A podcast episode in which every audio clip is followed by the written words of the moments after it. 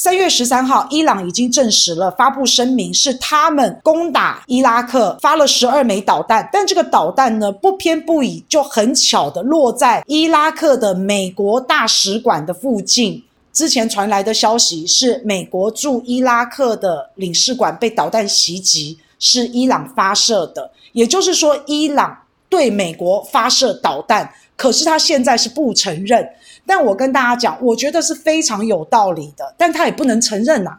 啊，我们我们听听就好。可是接下来的逻辑分析，我就会让大家知道，我们刚刚讲到，俄乌战争已经不只是俄乌战争了，这一场仗到最后可能不限于欧洲而已，有可能会波及到中东这一块，还有东亚地区，一有不慎就会扩大。如果美国赢的话，美国控制全世界，美国控制欧洲。俄罗斯帝国会陨落。那如果俄罗斯赢的话，美国将不再称霸，中国也很有可能完成统一。俄乌战争是牵一发动全身，俄罗斯对上北约、美国、欧盟，伊朗对上伊拉克，中国对上台湾啊，所以这一件事情非同小可。万一真的是这样，那天下大乱。所以，俄乌战争的冲突对于全世界的局势影响都非常的大。这也就是为什么美国跟北约他们根本不敢贸然就加入这场战局。可是呢，他不敢加入这场战局，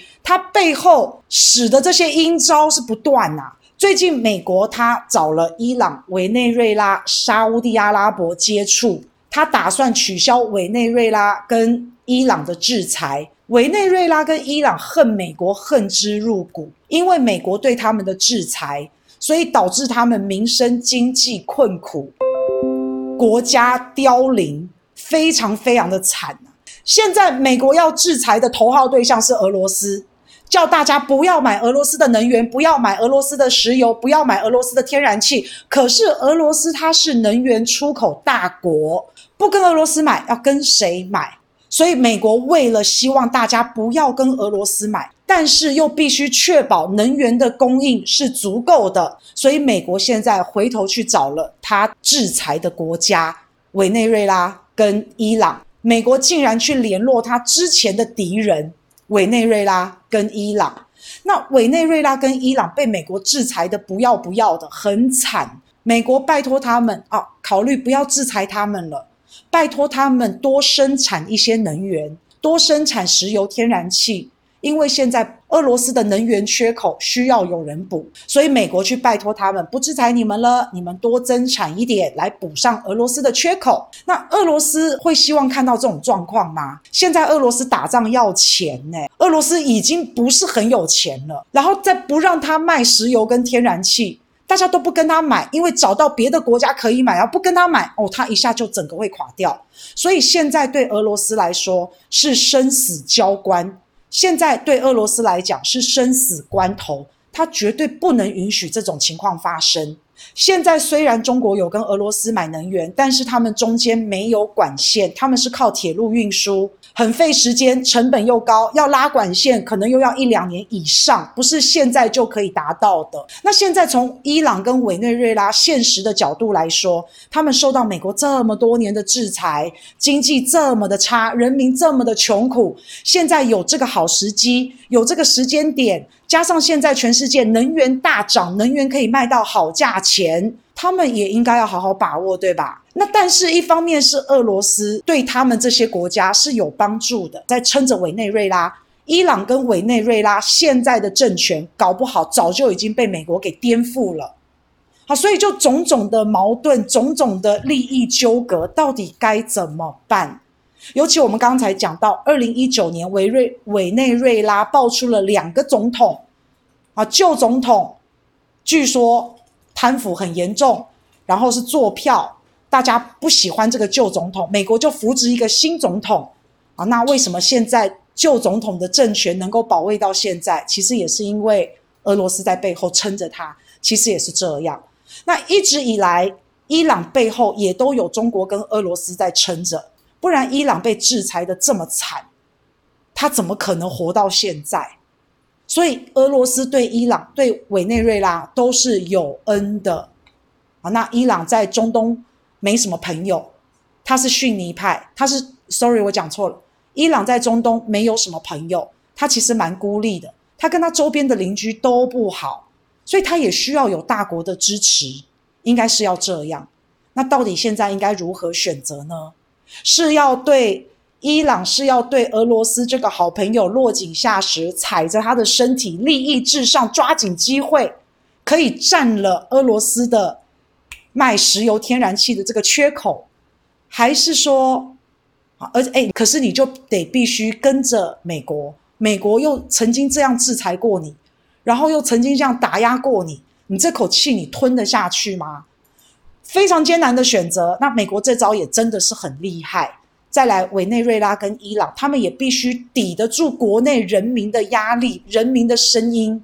那在美国给的巨大利益的面前，说真的，会接受是人之常情。要是我，我也能够理解。不过后来，伊朗跟委内瑞拉都有跟美国进行谈判。谈判完之后，委内瑞拉说：“我支持俄罗斯。”那伊朗呢？这些年来，俄罗斯花了很多精神精力在帮助伊朗，包括伊核问题、伊朗核武器的问题、叙利亚、伊拉克的问题，他都帮助了伊朗，还蛮多的。面对巨大利益，再好的朋友也怕动摇。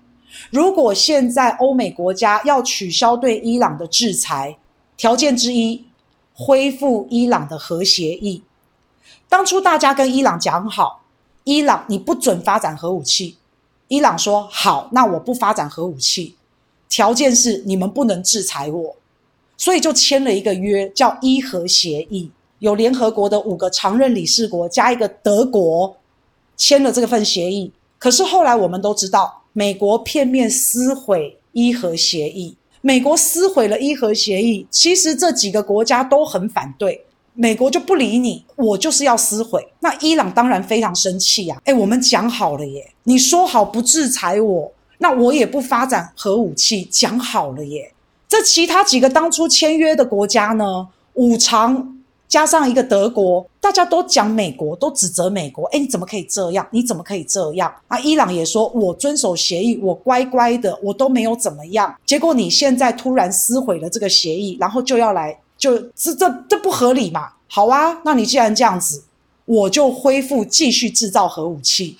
这五个常任理事国加一个德国，本来一同签署伊核协议的这几这一些人呢，诶，就反过来，其实就制裁伊朗。那但是中国跟俄罗斯他们一直没有在跟风，所以你现在回头看很奇怪耶，撕毁协议的是美国，可是到最后得到制裁的是伊朗。大家在检讨的是受害人呢。美国把协议撕毁了，你们这些国家当初签协议的国家，你们有本事，你们就要去遏制美国做这种事啊！这世界上还有道理吗？太霸道了吧！他就是片面撕毁，他就是这样子，他要怎样就怎样。那伊朗反弹，反弹以后他就被制裁。可是现在美国为了想要打压俄罗斯。所以想要把这个伊核协议，想要再回头跟伊朗谈这个伊核协议，想要对伊朗解除制裁，让伊朗可以卖能源，那大家就不会跟俄罗斯买了。所以现在唯一的办法就是不让他们把伊核协议再重新签成。伊核协议当初是由联合国五大常任理事国再加一个德国，大家一起签的。这个是互相牵制，互相看着彼此，这是有一个制衡的效果。所以现在要重新签，也必须要有五大理事国再加一个德国，原本的人原班人马跟伊朗重新把这个协议签起来。那但是呢，俄罗斯就反对，他们只要有一个国家反对，这个协议就签不起来。所以现在俄罗斯就反对。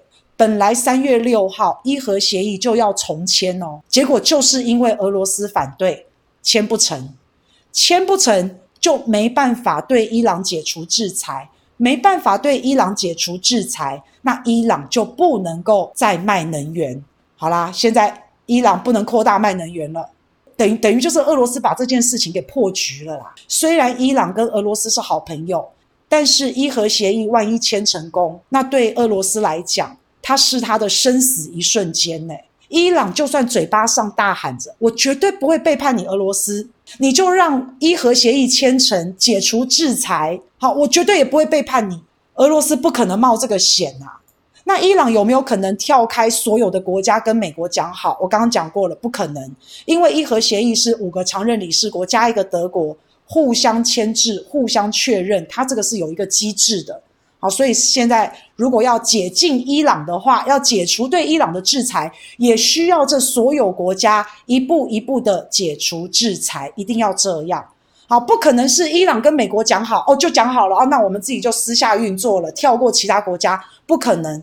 不可能哈，这是有一个机制跟流程，里面只要有一个国家反对，协议就没有效力。而且他们的协议要解除制裁，也不是现在签了，马上就解除，不是，他们也是要有一个流程，是一步一步、一步一步慢慢的推进的，是这样。我讲一个比较简单的例子啊，假如说你要请假，你是不是要员工要请假？你是不是要给你的主管？你主管可能还要给经理签。经理签完要给总经理签，总经理签完要给老板签，这一路上下来，啊，其中有一个环节有一个上司不签，啊，那你就假就请不成啊。所以大概他们五个常任理事国加一个德国，他们的一个机制大概就是像这样。那现在伊核协议签不成，很多人，尤其是伊朗人，对俄罗斯非常的不谅解。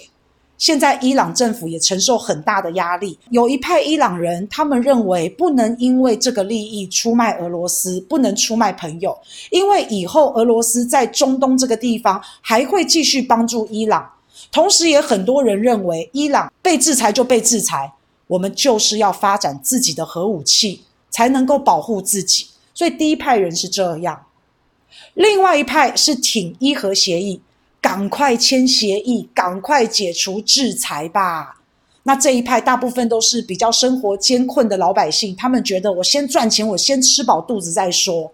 所以面对伊朗国内的这两派，他的政府也非常的难抉择。好，目前伊朗的态度是挺俄罗斯的，口说无凭，甜言蜜语，没有人要相信。伊朗现在要怎么对俄罗斯证明自己的忠心？伊朗要如何取信于俄罗斯？很简单，你得做出些什么实质上的东西嘛。伊朗最好的方式就是向伊拉克的美国大使馆发射十二枚导弹。这样做的目的很明显，就是要用这种方式告诉俄罗斯：伊朗没有靠向美国，我没有要跟美国走，我连导弹都去炸它了，我更不可能跟美国好，我不可能背信忘义。顺便也让伊朗国内一些对欧美抱有幻想的人看了死心。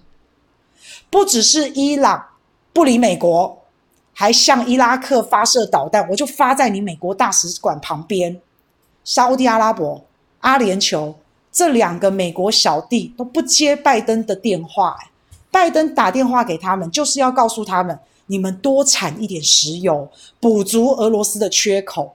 他本来是要这样去要求他们，结果这两个人也都不接他电话，有没有觉得美国有一种快要众叛亲离的感觉？